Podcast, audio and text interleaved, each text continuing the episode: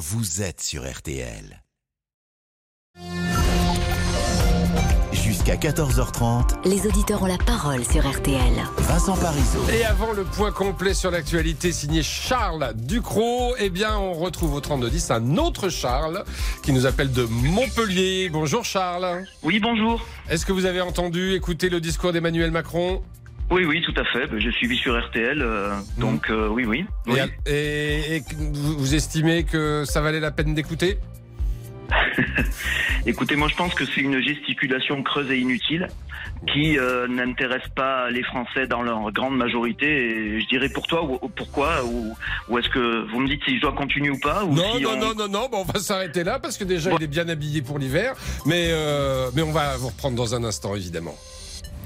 Et l'autre Charles, le Ducrot, donc, est ici pour les infos. Bonjour Vincent, bonjour à tous. Emmanuel Macron, donne sa feuille de route et souhaite un, un gouvernement dans la continuité et l'efficacité. C'est ce qu'a déclaré le chef de l'État en préambule du Conseil des ministres en fin de matinée devant une équipe refaçonnée autour d'Elisabeth Borne, la première ministre pour qui le président réaffirme sa confiance et parle d'un choix fort. Parmi les nouveaux visages de ce gouvernement, Aurélien Rousseau, ancien directeur de l'Agence régionale de santé d'Île-de-France, nommé ministre de la Santé.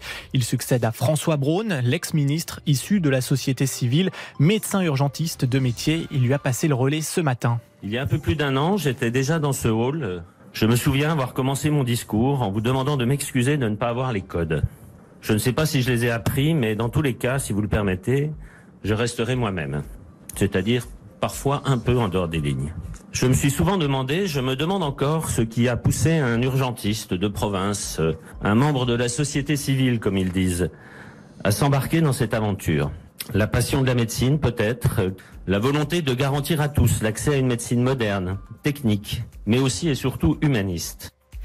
Une enquête préliminaire pour viol et agression sexuelle a été ouverte à l'encontre de Jean Lassalle. L'ancien député du Béarn est visé par la plainte d'une femme pour des faits qui remonteraient à 2010 lors d'une campagne électorale. Et puis rendez-vous dans une demi-heure pour le départ réel du Tour de France. 173 km sur les routes du Jura entre Moiran, Montagne et Poligny. Les jours passent et Jonas Vingard se rapproche du sacre. Le maillot jaune a 7 minutes et 35 secondes d'avance sur Tadej Pogacar au, au classement général. La grande boucle, évidemment, à suivre en direct toutes les demi-heures cet après-midi sur RTL. Merci beaucoup. Alors c'est vrai qu'on va on va parler un petit peu de, politique et de l'intervention euh, d'Emmanuel Macron euh, dans un instant.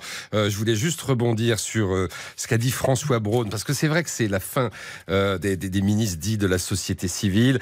Il dit je me demande ce qui a poussé un urgentiste de province à aller au gouvernement. Eh ben écoutez, on peut en parler ça aussi de la société civile qui n'est plus vraiment représentée dans l'équipe gouvernementale gouvernementale. Euh, avant de passer par le 3210, on vous retrouve évidemment Valérie Quintin pour nous donner les dernières nouvelles du ciel. Il y a toujours un département en alerte orange canicule. Hein. Oui, c'est ça. Les Alpes-Maritimes restent euh, en vigilance orange canicule encore euh, aujourd'hui et aussi pour la journée de demain. 25 degrés la nuit, 35 la journée. On a encore quelques pluies orageuses qui circulent sur le nord-est l'heure qu'il est. Ça va durer une grande partie de l'après-midi, mais les orages devraient se limiter à la montagne au fil des heures. Orages qui seront aussi présents sur euh, les Pyrénées. Pour les autres, un temps plutôt ensoleillé. 19 degrés au Havre après-midi, 24 à Mulhouse, 25 au Mans et à Paris, 26 degrés à Tours et Bordeaux, 30 à Grenoble et 32 degrés à Montélimar et Ajaccio. Et le week-end s'annonce comment? Eh ben à peu près pareil. Donc demain, toujours une grosse différence de température dans l'après-midi. On part de 19 degrés à Brest pour atteindre encore une fois 35 degrés à Nice, compter 26 à Paris comme à Besançon. Un ciel souvent bien dégagé, bien lumineux, un tout petit peu d'instabilité le long des côtes de la Manche. Pareil pour la journée de dimanche avec de l'instabilité cette fois sur le nord-ouest. Et on pourrait avoir de bonnes pluies entre la Bretagne et les Hauts-de-France en passant par le bassin parisien. Pour les autres, un temps plutôt bien ensoleillé et des températures qui amorcent la descente, descente qui va se confirmer la semaine prochaine. On pourrait même avoir un peu frais, figurez-vous. Allons bon? Mais c'est fou, hein Ah, cela dit, on nous aurait dit ça il y a quelques jours. hein, on aurait payé pour ça. Merci. Jusqu'à 14h30, Les auditeurs ont la parole sur RTL. Vincent Parisot. Voilà, et puis on réagit évidemment euh, à chaud à l'actualité et donc à cette intervention du président de la République tout à l'heure en ouverture du Conseil des ministres euh, après le, le remaniement. Euh, on retrouve Charles du côté de, de Montpellier. Euh, Charles, euh, donc vous nous disiez gesticulation sans grand intérêt, c'est cela? Oui, je pense que les, les- la grande majorité des Français ne sont pas intéressés par ce, par ce remaniement. Mhm. Si je prends l'exemple ne serait-ce de Papendiaï, ben écoutez, il est resté un peu plus d'un an euh, au ministère de l'Éducation nationale. Bon, Gabriel Attal va lui succéder. Il prendra sans doute des décisions, mais qui de toute façon ne serviront à rien. Mais il aura besoin de marquer de Pourquoi sa vous dites que ça servira à rien? Parce que parce qu'il n'y a aucun courage politique en fait et euh, les vraies les vraies réformes ne se font pas et c'est bien pour ça que le niveau euh, le niveau s'effondre au niveau au niveau scolaire. Mais là on ouvrirait un débat qui serait un peu trop long. Oui, mais euh, les vraies réformes ne se feront pas pourquoi? Faute de majorité ou faute de volonté Alors je vais vous dire. je- et moi, je vais vous dire deux choses. En fait, la première, c'est que, en fait, je pense que les Français, ça les intéresse parce que ça ne les intéresse pas parce que rien ne va changer pour eux. Voilà. Mmh. Moi, je pense que ce qui les intéresse, c'est comment ils vont faire face à leurs dépenses, comment ils peuvent finir le mois, euh, comment ils peuvent payer leurs factures euh, de- d'énergie, par exemple. Bon, Ouais. euh, la, la nouvelle qui était quand même un tout petit peu difficile, quand même, c'était l'augmentation du tarif de l'électricité qui est prévue. Et je vais vous dire, pour répondre à votre question, c'est, je pense que les Français attendent du courage politique et du pragmatisme. Mais euh, c'est un constat, c'est une attente qui est vaine. Alors, le- Voilà. parce que le, le- le pragmatisme, c'est un petit peu ce que revendique quand même euh, Emmanuel Macron. Dans les mots, oui, Mm. bien sûr, mais ça se traduit pas dans les faits. Voyez, euh, moi je pense que euh, euh, si on voulait faire face, si on voulait avoir un peu plus de courage politique, déjà, on remettrait en route la filière du nucléaire en France. On ne céderait pas aux injonctions des, des- des écolos. On, on- on remettrait Alors, de oui, l'autorité. le- oui, oui, mais je, Ouais. je vous arrête parce qu'on ne peut pas dire que rien n'est fait sur la filière du, du nucléaire avec les nouveaux sites qui ont été, qui ont été annoncés. Il y, il y a quand même une volonté de relancer le nucléaire, mais ça, c'est du temps très long. C'est du temps Oui, mais vous vous rendez compte, euh, c'est-à-dire qu'entre temps, nous on en bave, on est devenu euh, dépendant au niveau énergétique, alors que, que- que on a eu des tarifs qui ont explosé. Les, les Ça, Français c'est ont peut-être les erreurs du passé, non, euh, sur le Bah, c'est nucléaire les erreurs de François Hollande déjà, Mm. euh, mais qui ont été poursuivies après euh, par la suite. Voilà. Donc, euh, il ne faut. euh, moi, je pense qu'il faut remettre de l'autorité à la tête de l'État. Il faut revoir l'ordonnance de 45 pour les mineurs.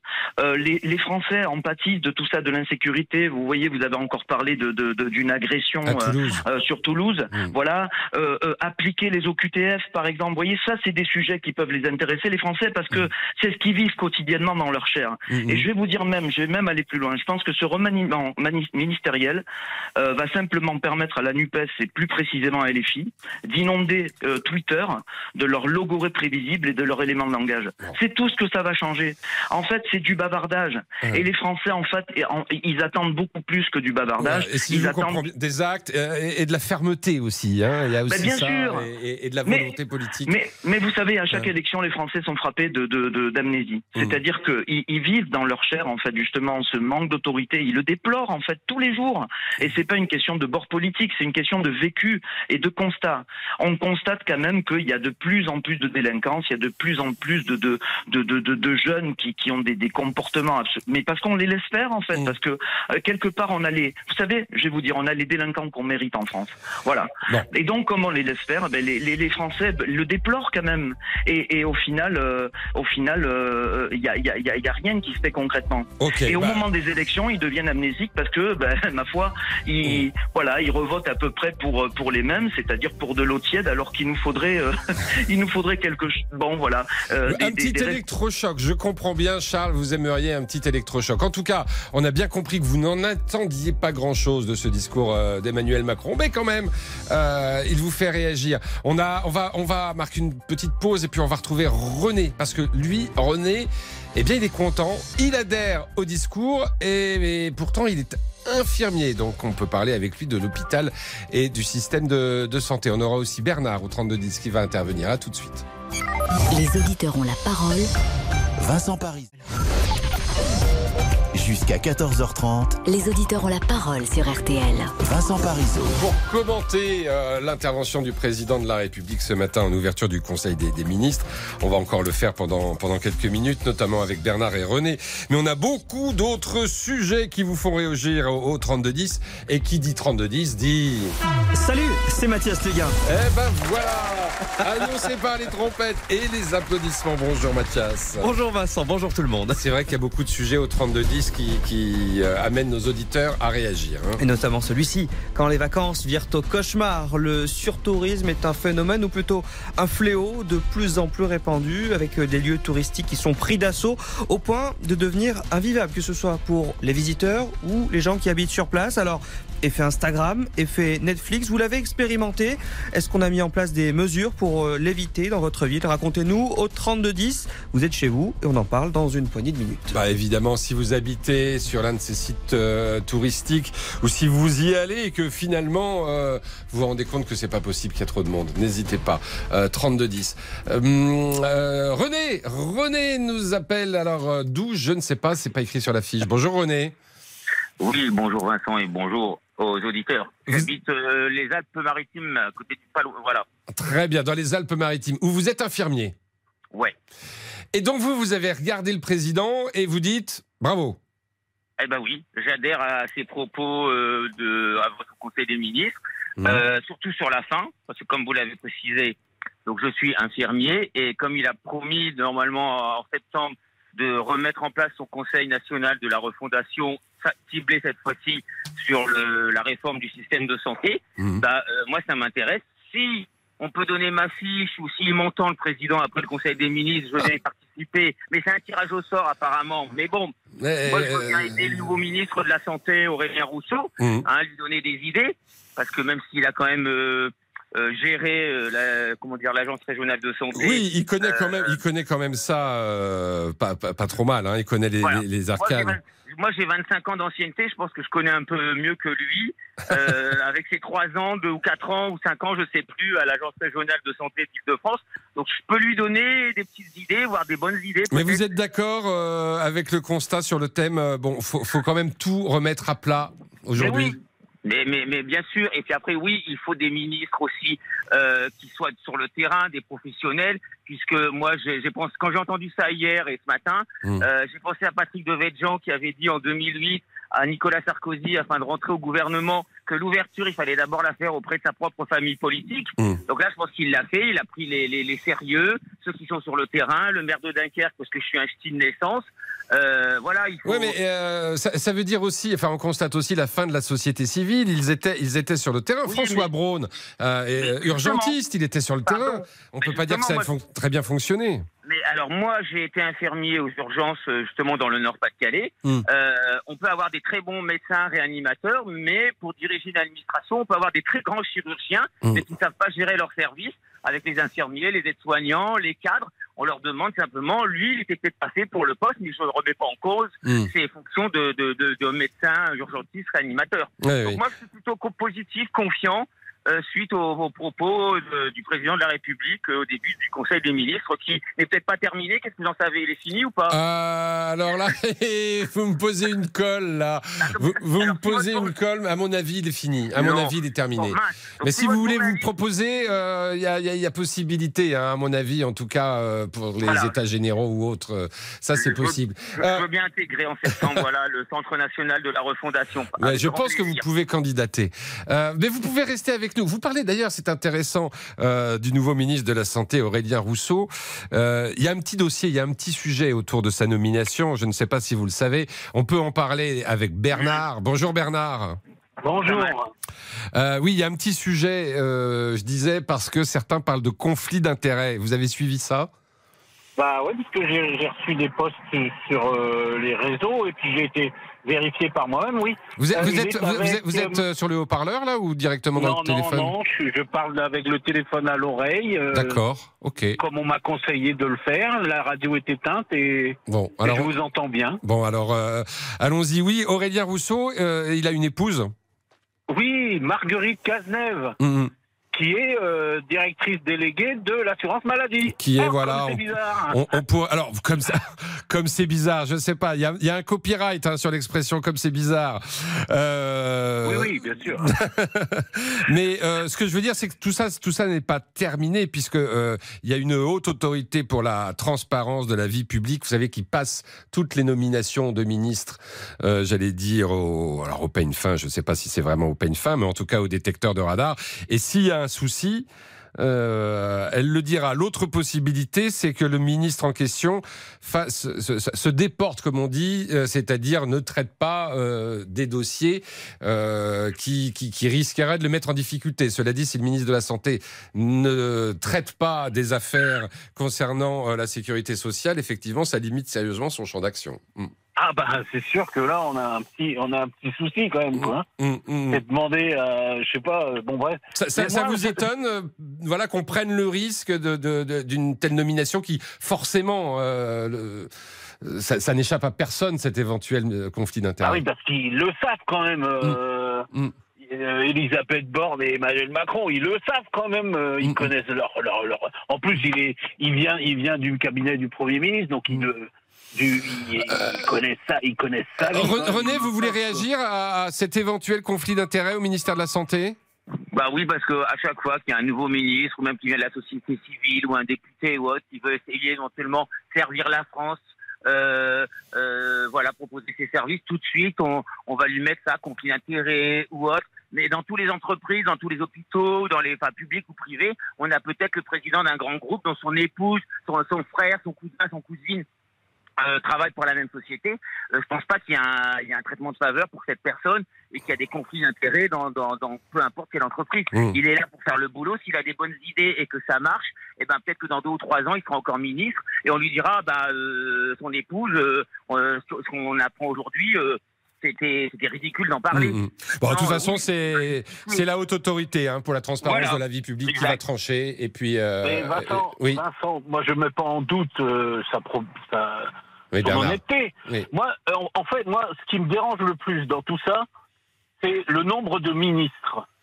En, en introduction du, du, du- Oui. du Conseil des ministres, il n'y avait même pas assez de place pour 42 ministres. Et secrétaire d'État. Et, et- et- et secrétaire d'État, quand même. Faut, Oui, faut préciser. moi, moi, je serais pour une inscription dans la Constitution du nombre, de de, ministres d'un gouvernement. Mm.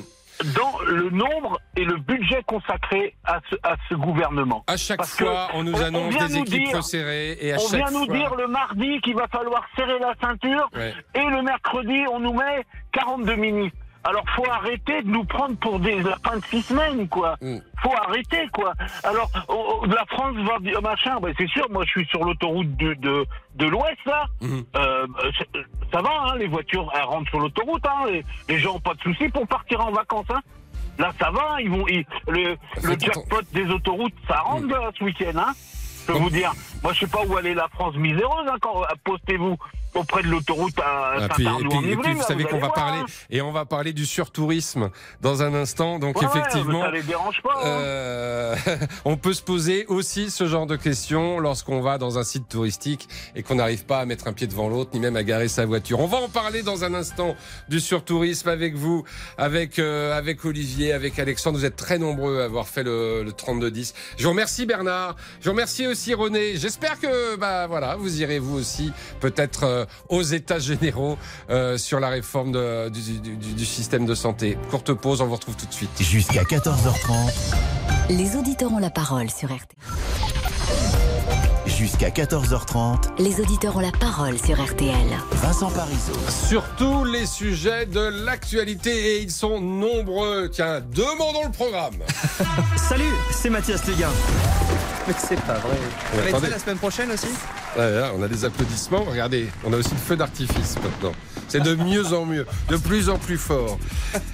Pour vous annoncer, alors, euh, on, on va- on parler de surtourisme dans un instant. Alors justement, ça vous fait réagir dès maintenant, dès, euh, dès à présent, au 3210. Vous êtes très très nombreux. Racontez-nous vos, vos vacances, hein, d'ailleurs, qu'elles soient cauchemardesques ou non. On en parle tout de suite. Alors, il y a d'autres sujets qui font l'actualité, euh, notamment euh, cette euh, terrible affaire à Toulouse dont on a parlé dans le journal. hein. On a eu une histoire euh, assez glaçante dans la nuit de mardi à mercredi. Une femme de 19 ans a été agressée par quatre mineurs à Toulouse. Il y aurait tailladé le corps à l'aide de tessons de bouteille car la- sa, te- sa tenue vestimentaire ne leur semblait pas correcte. Alors, est-ce que vous avez déjà été importuné pour de telles raisons dans la rue? Est-ce que vous faites particulièrement attention à votre tenue avant de sortir Est-ce que ça vous inquiète simplement pour vous, pour vos enfants? 32-10 dès à présent pour euh, débattre à C'est l'antenne. incroyable, un tel déchaînement de violence, euh, simplement parce qu'on croise quelqu'un dans la rue et qu'on estime que je ne sais pas quoi, sa tenue est trop sexy ou autre. Bon, il y a d'autres sujets. Hein. Il y a le tabac au marché noir, vous l'avez peut-être entendu ce matin. matin. Énormément, près d'un fumeur, près de 4 fumeurs sur 10 achètent leurs cigarettes sur le marché parallèle. On peut parler euh, de la conduite de nuit sur autoroute.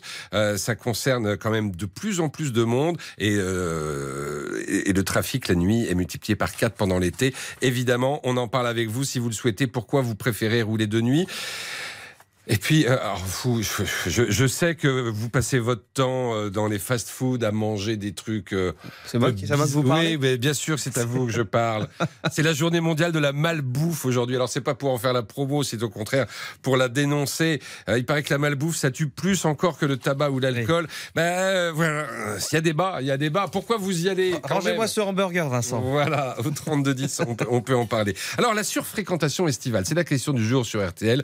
Faut-il réglementer l'accès aux sites les plus touristiques Vous nous dites oui à 78,8%. C'est énorme. Et nous sommes avec le président du syndicat mixte de la Pointe du Raz euh, dans le Finistère. Bonjour Didier Guillon. Bonjour Vincent. Merci d'être avec nous. Euh, c'est important que vous soyez là parce que vous, le problème, vous l'avez réglé. Euh, vous l'avez réglé il y a déjà quelques années et vous n'avez plus aujourd'hui ce souci de surfréquentation de la Pointe du Raz, c'est ça? Alors il a été réglé, oui, il y a, des- il y a plusieurs décennies déjà, hein, puisque euh, mon prédécesseur euh, Ambroise Allec était déjà un peu visionnaire sur le su- sujet parce qu'il avait voulu réhabiliter le site de la Pointe du Ouais. et on avait donc déplacé le parking de plusieurs centaines de mètres dans une vallée, ce qui fait que de la Pointe du Raz on ne le voit plus du tout. Et euh, donc on l'a agrandi et on a de la place, on est quasiment jamais saturé. Vous avez mis le parking très loin, comme ça a pu être fait euh, plus récemment euh, au Mont Saint-Michel. Euh, Exactement. comme c'est aussi le cas dans une ville comme Étretat, si on veut aller euh, voir les falaises d'Étretat, il faut se garer au moins un kilomètre avant.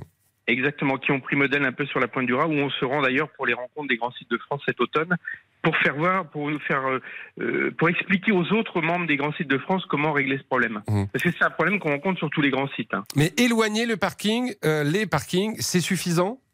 Alors, ça dépend parce que tous les sites sont différents. Nous, ça a réglé le problème euh, euh, et personne ne reviendra en arrière puisque ça a été une réussite totale. Mhm. Le, le, on est sur un site naturel, donc on- euh, qu'on vienne avec sa voiture pour être le plus près possible du site naturel, ça pose quand même question. Là, en l'occurrence, ben, euh, sur un site naturel, on peut se garer à l'écart et puis faire une promenade pour découvrir le site. C'est vraiment le sens de la découverte du site. Bien sûr, c'est magnifique. Hein, hein, on rappelle quand même que c'est. Et on a quand même une navette, évidemment, pour les personnes qui sont à mobilité réduite, une navette électrique qui les emmène euh, Mhm. euh, pour ceux qui ne peuvent pas se déplacer. Est-ce que vous avez travaillé sur la signalétique aussi, peut-être pour euh, bah, voilà faire euh, déplacer les, les visiteurs selon certains axes dans un certain sens? Alors, le grand site a été agrandi à deux reprises, hein, Mhm. et maintenant on a un territoire qui est, qui, est, qui, est, qui est très grand, qui prend presque toute la pointe du Cap Sizun, que je vous invite à, à venir découvrir. Mhm. Pour les, les, les gens qui ne se situent pas bien, on voit les trois pointes de la Bretagne, c'est celle du bas. hein. Voilà, c'est celle Et qui donc- est tout en bas. Mhm. C'est ça, la- le, le- le plus au sud. Et donc, on a des pointes avec des points de vue superbes. Et la signalétique a été aménagée de telle façon qu'on envoie les visiteurs sur les endroits, sur les points où on sait que la circulation est la plus facile parce que la voie est la plus large et où il y a du stationnement. Et comme on a énormément de pointes, ça permet de disséminer les visiteurs. Alors même si on a beaucoup de visiteurs, on n'a pas un sentiment d'étouffement et il n'y a pas de surtourisme, si vous voulez. Il n'y a pas de, Mm. on se retrouve pas euh, euh, écrasés les uns contre les autres. Il y a toujours de la place et on est au large. Parce qu'il y a combien de visiteurs annuels?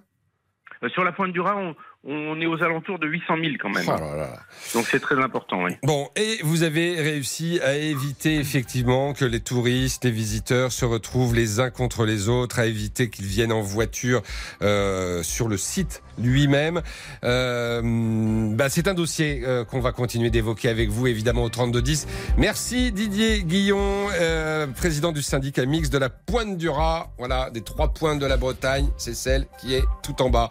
Merci encore, courte pause et on vous retrouve au 3210. Jusqu'à 14h30, Les auditeurs ont la parole sur RTL. Vincent Parisot.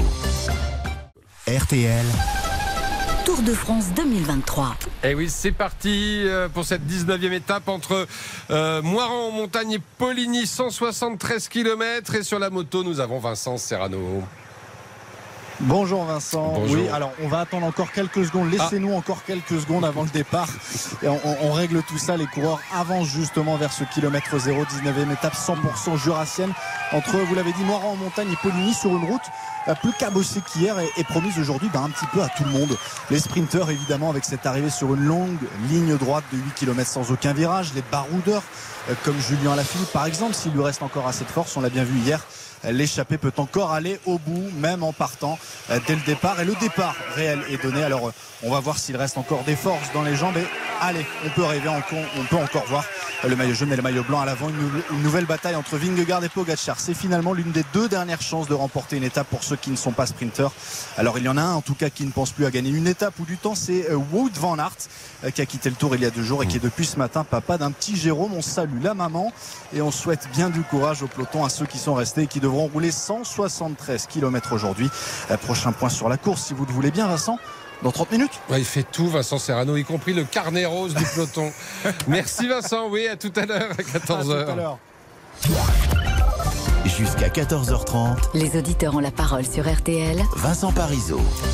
Oui, on parle du surtourisme, hein, vraiment sujet d'actualité. En cette période, on était avec le président du syndicat mixte de la Pointe du Raz qui nous expliquait qu'il avait fallu déplacer le parking, mettre en place toute une signalétique, mais qu'aujourd'hui, il était, très content parce que avec plus de 800 000 euh, visiteurs annuels, ils arrivaient en tout cas à faire en sorte que les gens ne se marchent pas euh, sur les pieds et ne soient pas euh, collés les uns contre les autres. Euh, Olivier veut intervenir à ce sujet. Bonjour Olivier. Oui, bonjour Vincent, bonjour à tous. Vous nous appelez de Calais. Oui, tout à fait, oui. Et, et qu'est-ce que ce, voilà, qu'est-ce que le surtourisme vous inspire? Est-ce que vous en avez été, euh, euh, j'allais dire, témoin, victime?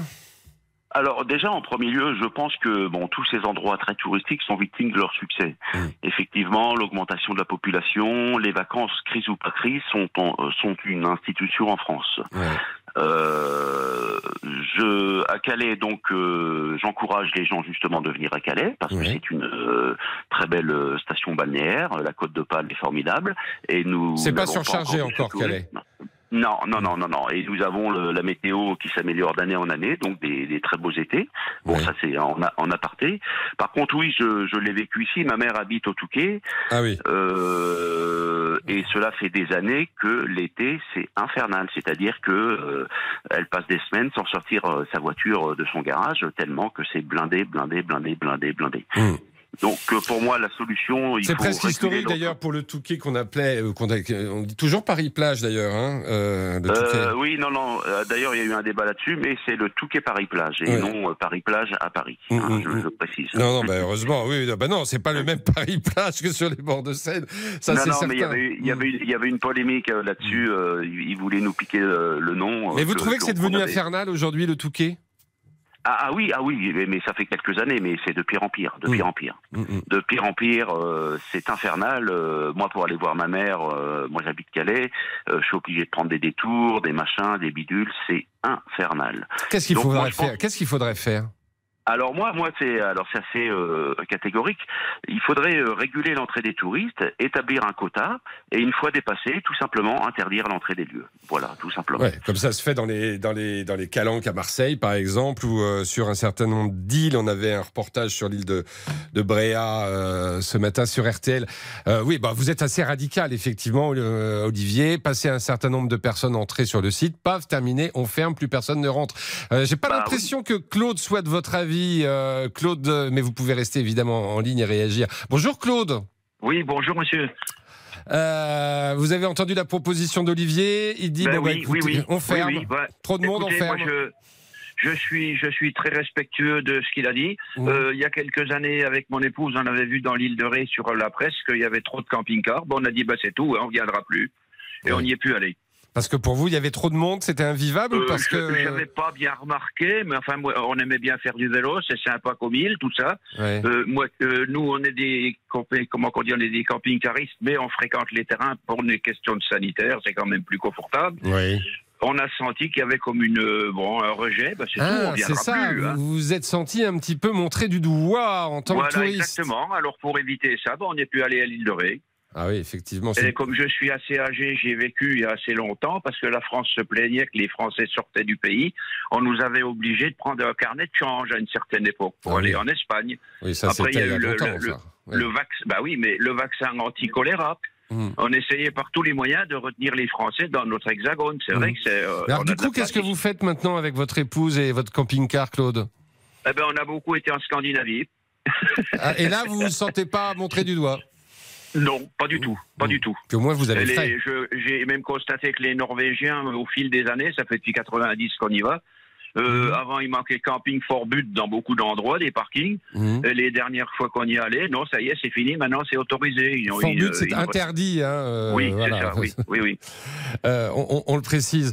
Euh, moi, je, je pense, ma- on a, moi, je suis un peu de Gérard May. Bon, c'est vrai que, comme dit ma sœur, euh, il y a des jours, on ne peut pas aller en commission, on ne peut pas aller faire les courses tellement Ah. il y a de monde. C'est ça aussi. Alors, si on fait, si on met des quotas, moi je suis pas opposé, mais ça permettra aux commerçants des lieux touristiques de prendre des vacances. Il faudra pas qu'ils viennent pleurer.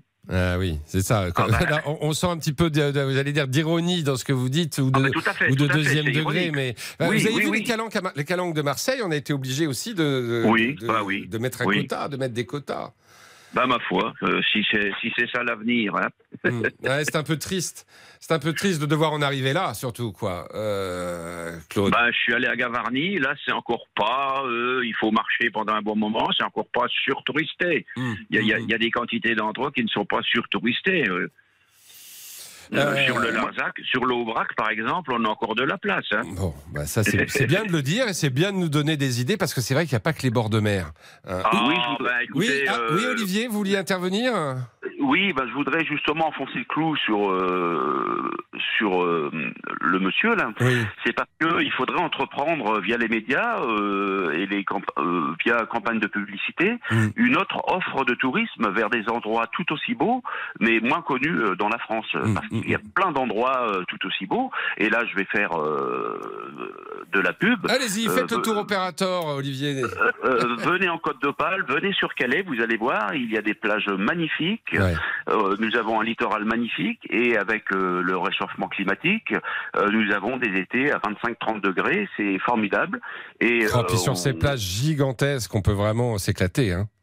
Voilà, voilà. Et donc il faudrait euh, entreprendre. Euh, euh, bah, Elle une est à campagne quelle température en ce moment euh, Parce que c'est Euh, Là, bah, c'est la là, Manche, là, non? C'est la Manche, oui. Non, non, euh, oui, enfin, oui, c'est la Manche, tout à Mm. fait, oui. Oui, la mer du Nord, c'est à partir de Dunkerque. ouais. Donc, euh, c'est la Manche, là, il fait 23 degrés, là, vous voyez. Dans l'eau? 23 degrés. Dehors ou dans l'eau? Ah, dans l'eau, ah, pardon, Ah oui. euh, dans l'eau, non, l'eau, l'eau est un peu froide, là. Oui, c'est ça. Le problème, c'est que c'est- c'est c'est l'eau, là. Vous vous-. Oui, mais une fois qu'on est dedans, c'est bon. euh, c'est- bon, moi, moi, j'y vais, j'y vais tout le temps. Le plus dur, c'est de, de rentrer dans l'eau, Le mais plus après, dur, c'est tout aussi agréable. C'est ça, Oui. le plus dur, c'est d'y rentrer, parce que là, ça doit être un petit 18, un truc comme ça. Hein.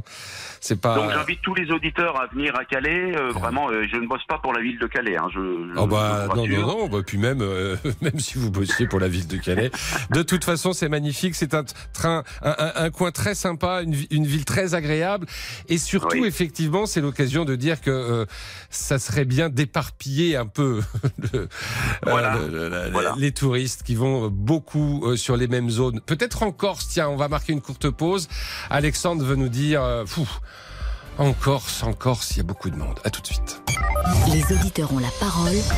Vincent Parisot. Jusqu'à 14h30, Les auditeurs ont la parole sur RTL. Vincent Parisot. Et on parle du surtourisme pour encore quelques instants et, et ensuite on va évoquer euh, cette euh, agression assez incroyable et, qui pose un certain nombre de, de- de questions sur le vivre ensemble euh, qui a eu lieu euh, à, à Toulouse.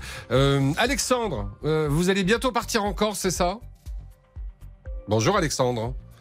Bonjour les intervenants, bonjour tout le monde. Bonjour. Oui, effectivement. Dans deux jours, je pars en Corse. Bon, on a pris nos habitudes en Corse.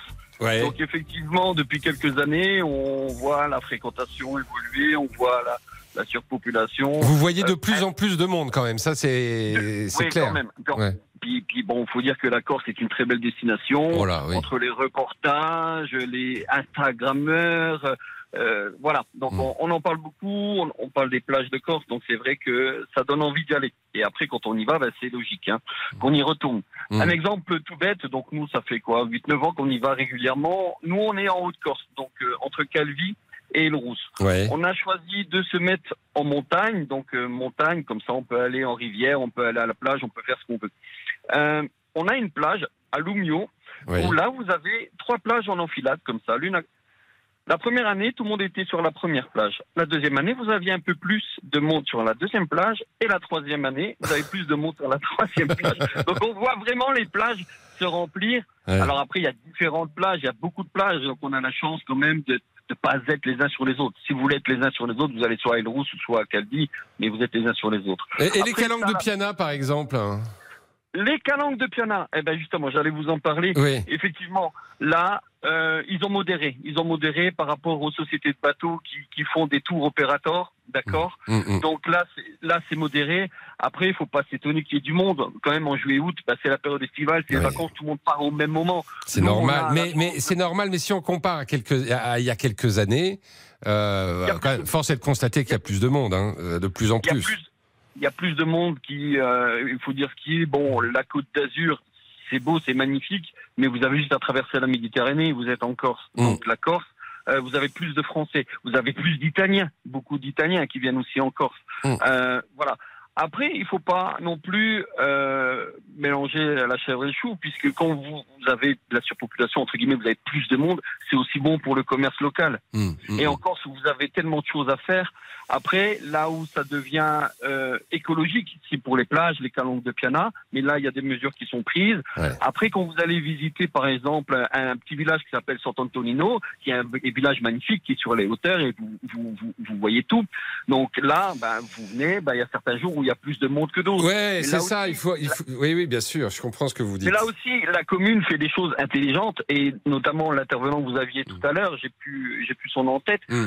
Effectivement, on déplace un parking comme ça, les gens se mettent un peu plus loin. C'est ils viennent à ça. pied, C'est ça. Et voilà. Mm, mm. Euh, après, Restez avec nous parce que je voudrais que tout le monde puisse s'exprimer. On a bien compris. Euh, Surtout euh, si on vous reprend pas en ligne, on vous souhaite de bonnes vacances en Corse puisque vous, passez, vous partez dans, dans, dans deux jours, Alexandre. Mais je voudrais, euh, pour conclure, que Véronique intervienne. Elle est, elle est à Marseille, elle, juste en face de la Super, Je Corse. suis marseillaise. Oh bah oui, quelle chance vous avez d'être marseillaise, Véronique.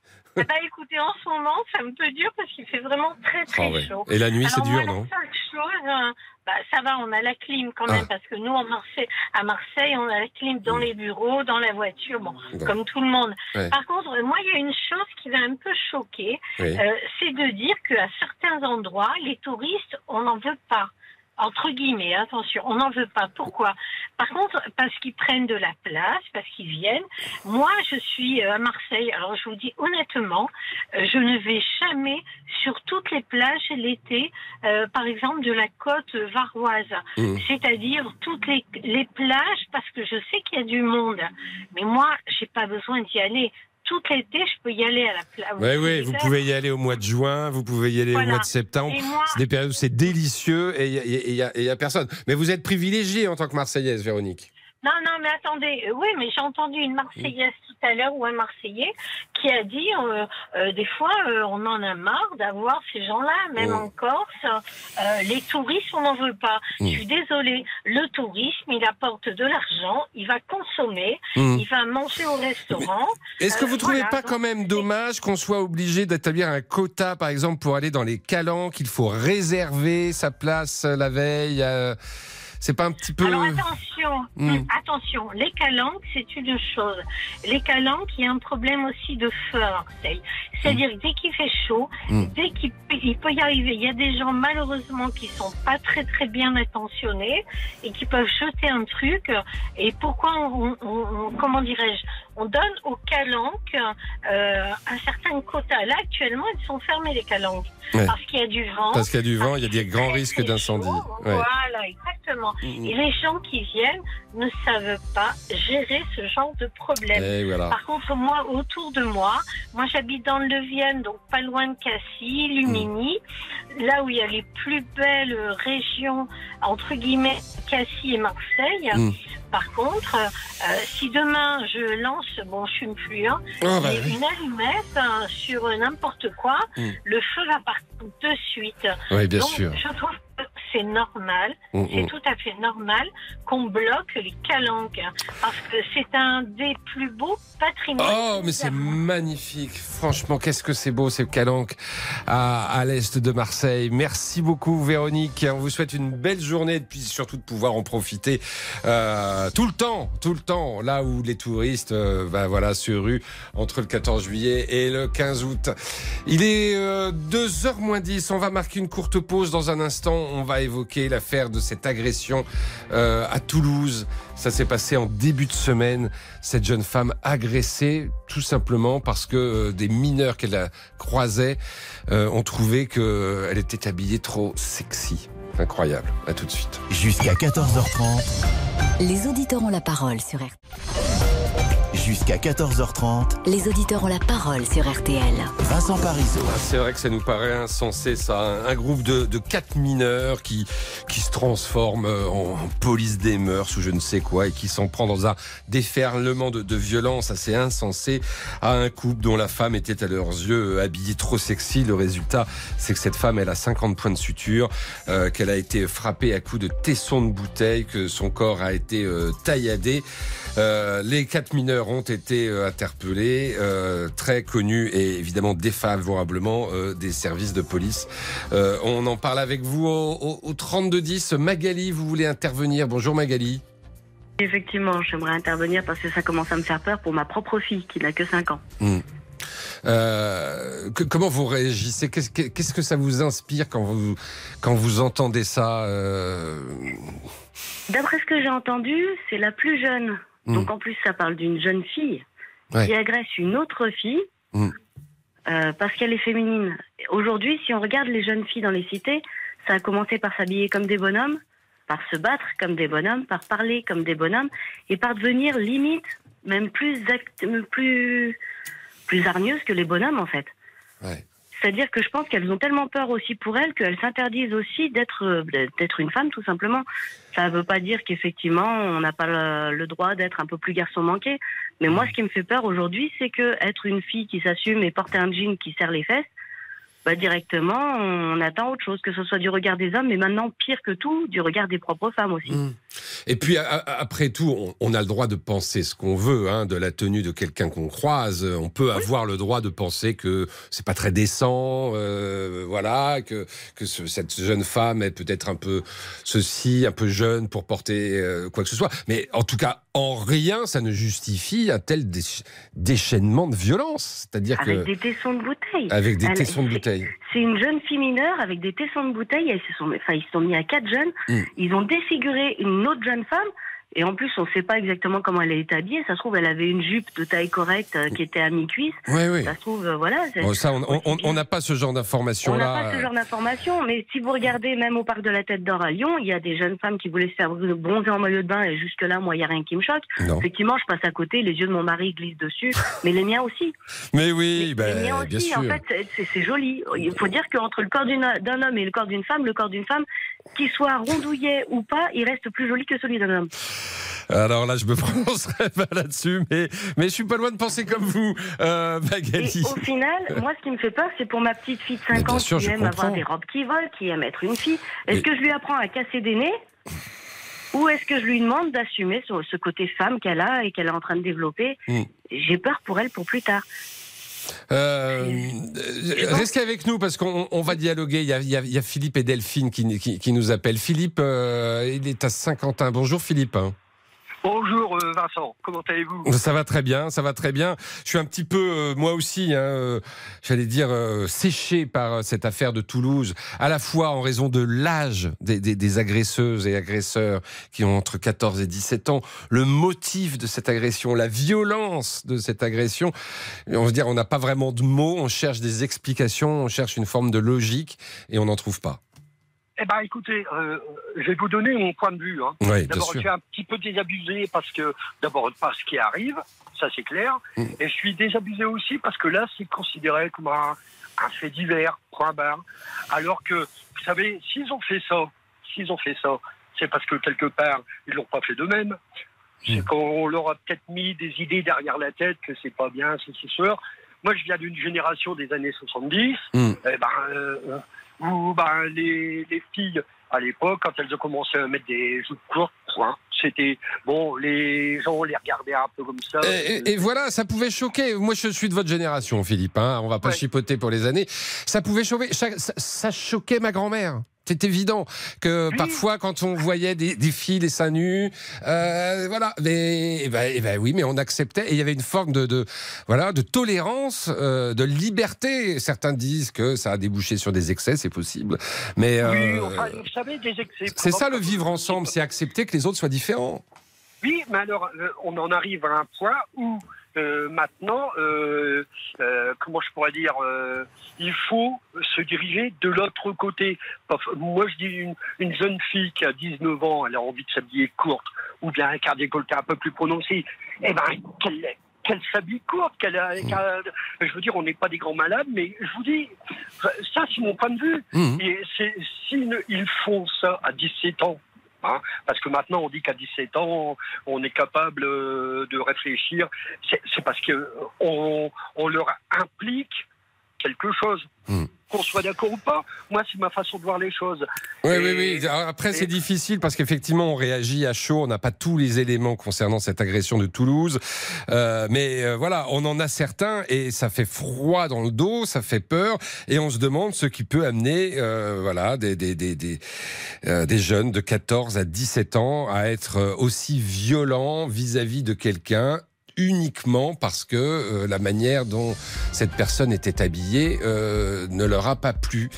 Euh, ça pose un certain nombre euh, de questions. On n'a évidemment pas toutes les réponses. Euh, Philippe, je vais devoir, j'allais dire, interrompre notre discussion, mais vous pouvez rester en ligne parce que après la pause de 14 heures, on va la reprendre cette discussion, notamment avec euh, Delphine, qui elle aussi euh, est choquée de la, situation. Elle veut nous parler de son expérience en Espagne, où elle s'est rendue récemment. Euh, à tout de suite. Politique, sport, culture, l'actualité complète en un clic sur rtl.fr. RTL. 14h. C'est l'heure de Charles Ducrot pour les infos. Bonjour Vincent, bonjour à tous. Menacé à l'aide d'une arme, violenté et séquestré avant d'être cambriolé. Voilà la nuit de cauchemar qu'ont passé le gardien du Paris Saint-Germain, Gianluigi Donnarumma, et sa femme. Plusieurs individus se sont introduits aux alentours de 3 heures du matin dans leur domicile familial pour dérober des montres, des bijoux, de la maroquinerie de luxe. Le montant du butin est estimé à 500 000 euros pour l'instant. En état de choc, le footballeur et sa compagne ont été conduits à l'hôpital. Jean Lassalle, ancien député et candidat à l'élection présidentielle, visé par une enquête préliminaire pour viol et agression sexuelle. Une femme a déposé plainte pour des faits qui remonteraient à 2010 lors d'une campagne électorale.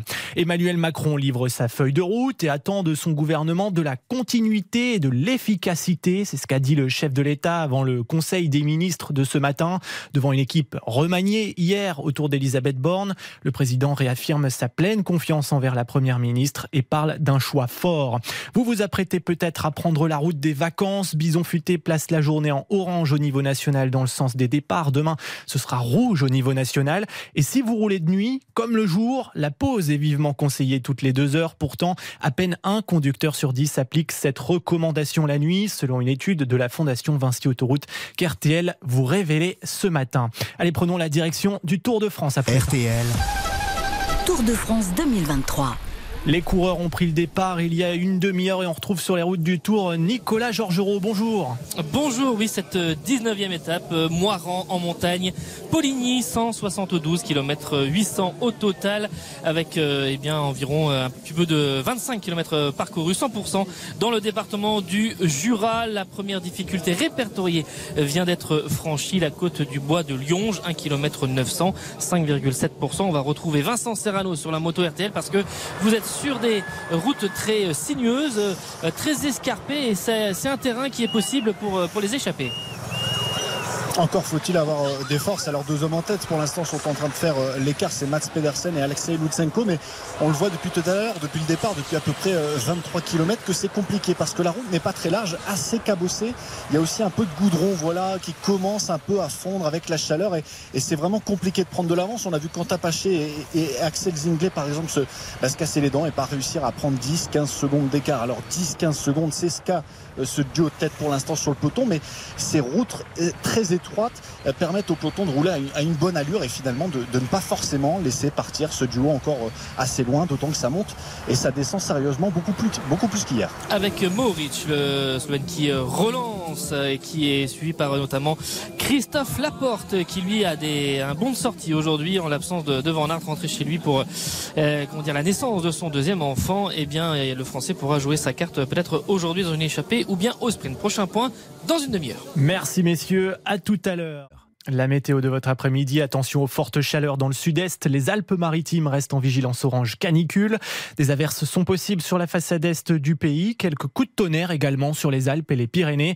Ailleurs, les éclaircies s'imposent et c'est même très beau près de la Méditerranée et de l'Atlantique. Pour les températures, au plus chaud de la journée, et comptez 35 degrés à Montpellier, 34 à Marseille, 32 à Nice, 30 à Grenoble, 26 à Bordeaux, 25 degrés pour Paris, 23 à Nancy et La Rochelle, 22 à Lille et le minimum. Il fait frais au Havre, 19 degrés. Oh bah ils sont bien là. Ah oui. les, les courses enfin. Le départ est à Cabourg ce soir. Les pronostics d'Alexandre de Kopman. Le 16, l'As. Le 2, le 4, le 8, le 16 et le 13. L'outsider d'RTL, c'est le 4 Ghostbuster. Quel nom Merci Charles Ducrot. C'est vrai que vous avez en ce moment là, euh, on entendait euh, notre auditrice tout à l'heure à Marseille qui disait que ça commençait à être dur. Je pense qu'elle aurait bien aimé faire un petit tour au Havre, prendre un petit 17 degrés. Euh, ça, lui, ça lui aurait bien plu. Merci beaucoup Charles Ducrot. Vous revenez euh, à 15h. On va retrouver euh, euh, nos auditeurs et auditrices sur cette terrible euh, affaire de Toulouse où euh, une jeune femme a été agressée par des mineurs euh, qui lui reprochaient la manière dont elle était habillée. Et, ensuite, on va évoquer d'autres sujets, mon cher Mathias Duguin. Les recettes fiscales du tabac sont en recul de 2% cette année d'après le ministère de l'économie. La faute à la chute des ventes avec l'inflation et le recours au- au marché noir. Alors est-ce que ça vous surprend Vous êtes fumeur Comment vous fournissez-vous en tabac? Vous avez peut-être déjà acheté justement des cigarettes sur le marché noir.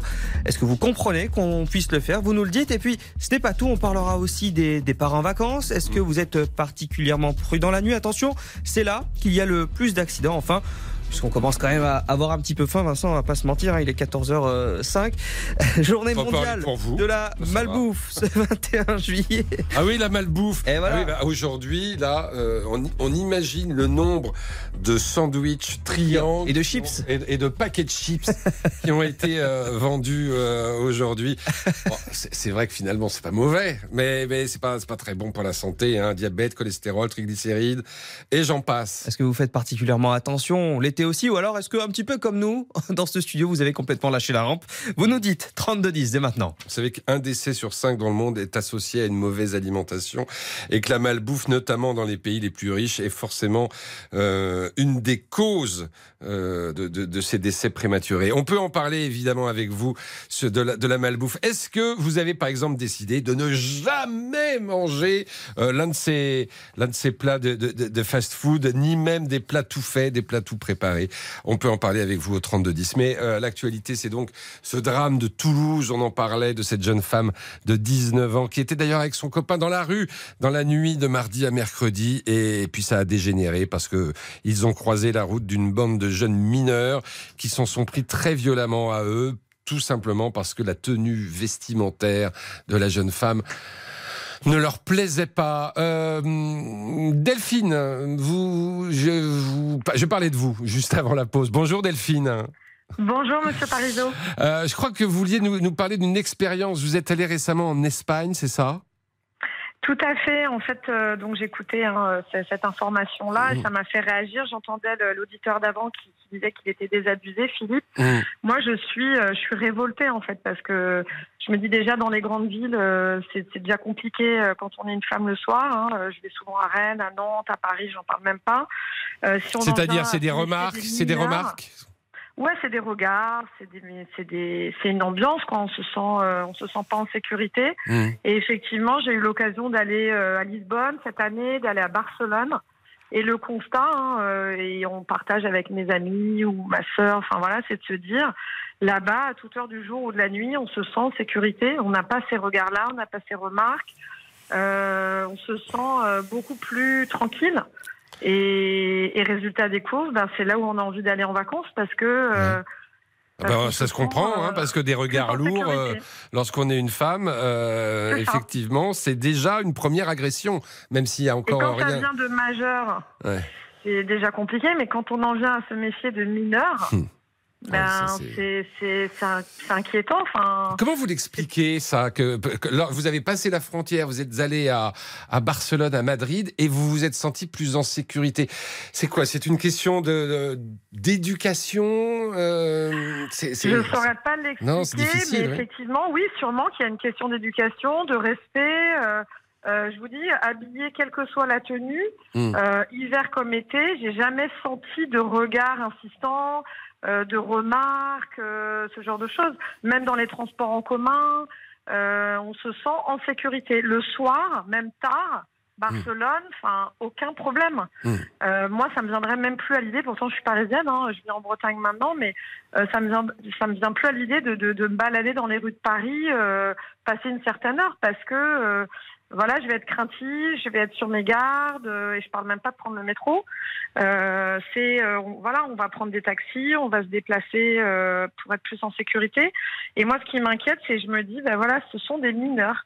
Donc, euh, ben, que font ces parents d'abord, que font ces mineurs en pleine nuit déjà, Bah, déjà, déjà, et puis les parents, l'éducation qu'ils leur donnent. Hum, hum. Et je me dis, bah, il va falloir sûrement des réponses plus fermes.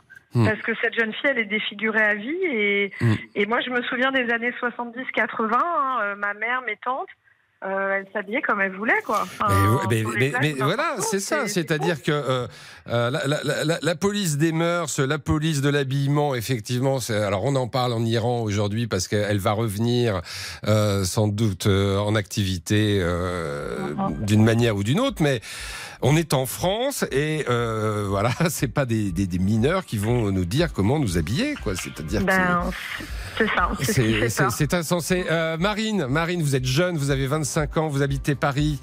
Euh, vous comprenez ce que vient de dire Delphine par rapport à, à son angoisse de se déplacer dans certains quartiers à certaines heures, Marine?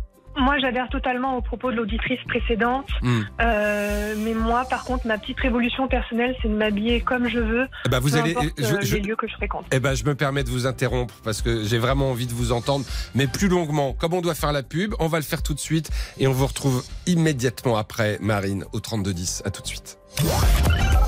Jusqu'à 14h30, Les auditeurs ont la parole sur RTL. Vincent Parisot.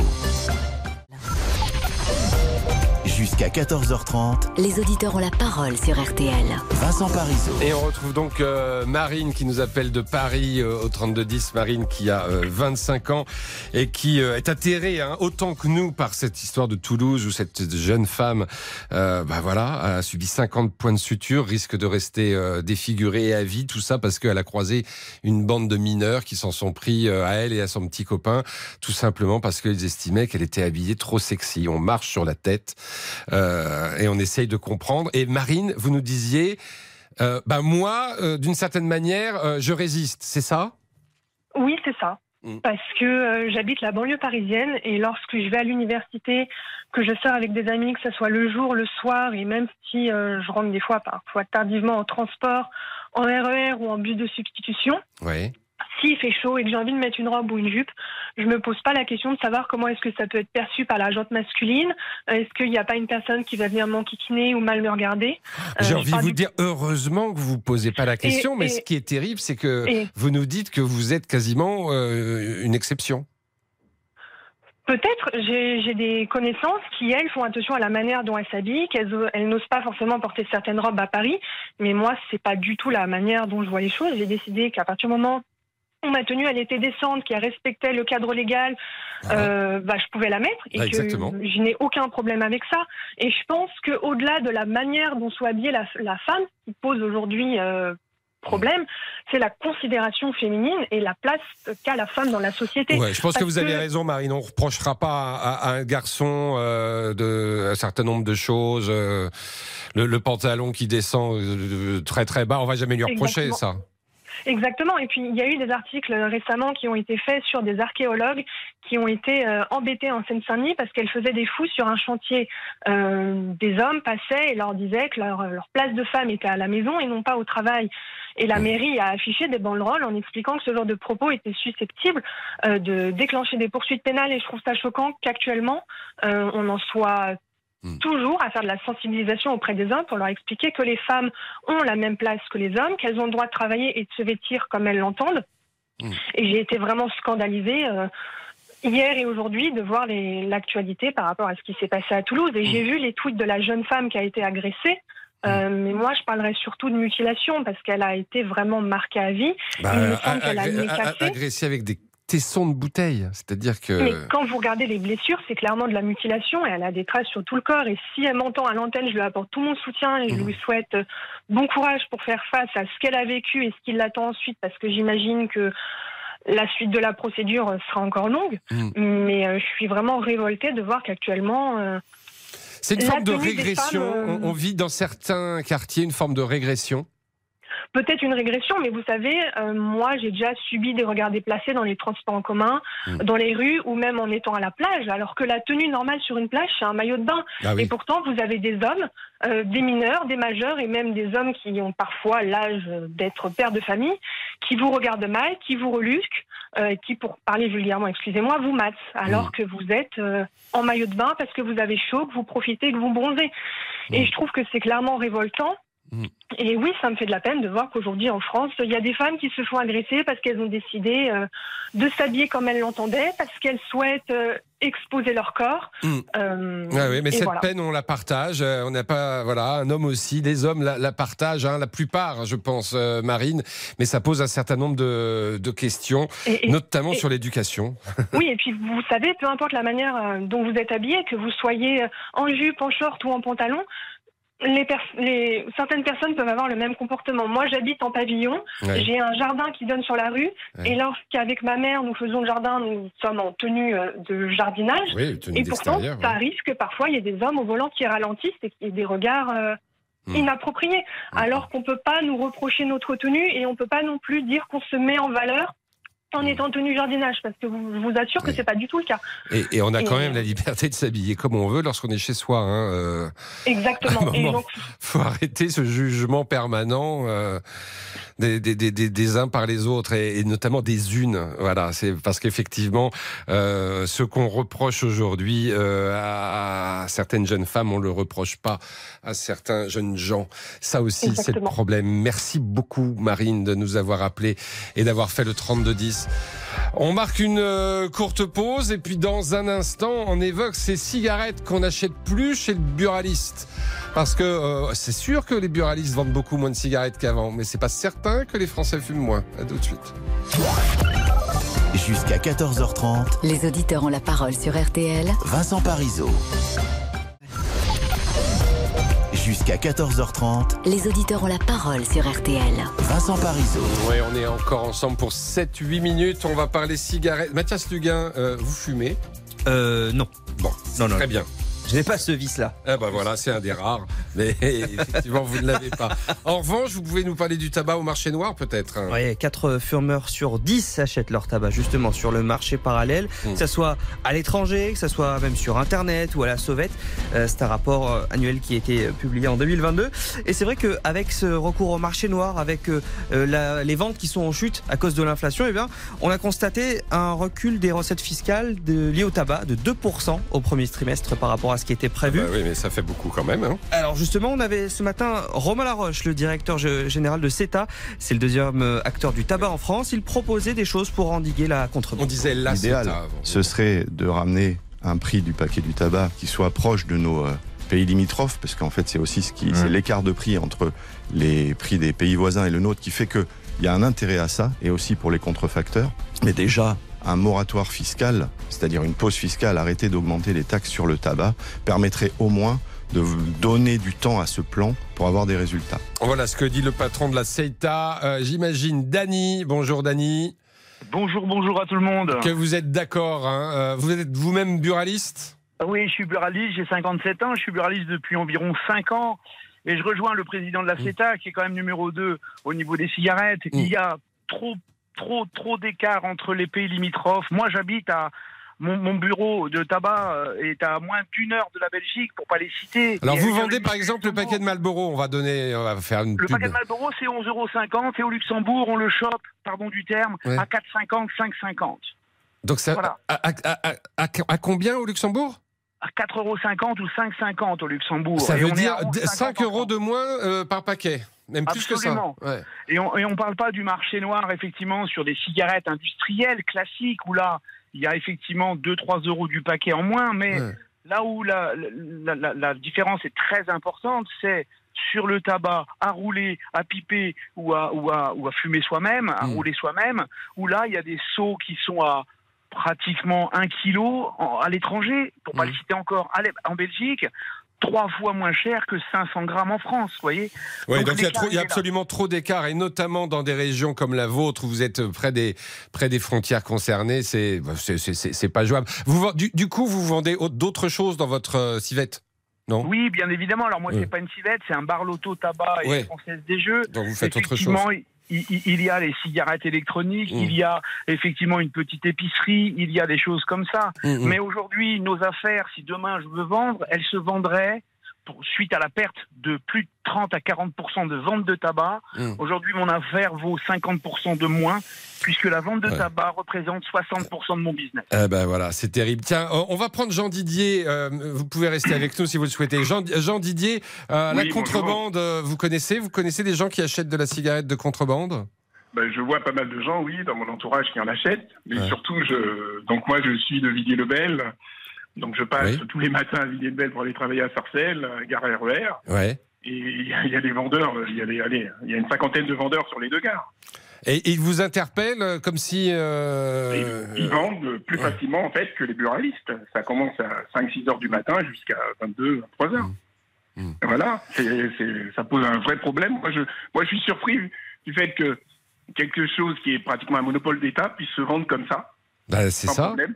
Même s'il y a des interventions, hein. on sait qu'il y a la gendarmerie, et, euh, la police qui encadrent. Eh, mais vous les, vous les voyez, les interventions? Vous en avez vu des Ah oui, interventions? oui, oui, Ouais. ils sont une cinquantaine et ils bloquent, euh, ils bloquent la gare euh, toute la journée. Hum, hum. Voilà, c'est c'est plutôt c'est intéressant. Mais plus, il y, a, il y a la vente, mais après, il y a tous les désordres autour de la vente. C'est-à-dire? Bah, tous les désordres, c'est-à-dire qu'il y a des, des- des disputes entre vendeurs, il y a des, il y a, il y a un monde des, des, des- groupements de, de vendeurs un peu partout, Ouais, ouais, avec euh, des dérives, euh, et ça, ça, ça, ça porte atteinte un, fait, un peu à la tranquillité des lieux, en fait. Hein, et ça développe pas, mal de, de, de, de ressentis hein, de la part des gens. C'est- l'effet pervers de la hausse du, du, du paquet, de la, de la hausse du prix du paquet de cigarettes qui a sans doute effectivement euh, motivé un certain nombre de personnes à arrêter. Mais du coup, euh, ceux qui continuent à fumer euh, essayent de- d'en avoir le- des moins chers, c'est ça? Il y a ça, mais enfin, moi, je suis pas d'accord avec la, euh, le moratoire pour essayer de- d'augmenter le, le prix du paquet de cigarettes, parce Ouais. que, il faut le dire, hein, moi, je suis enseignant, mais la cigarette, ça tue. Bah oui. Et on apprend. c'est marqué dessus, mais voilà. ça tue, et ça tue, hein, et on a tous des gens, on a tous perdu des gens à cause de la cigarette ou de Mm. l'alcool.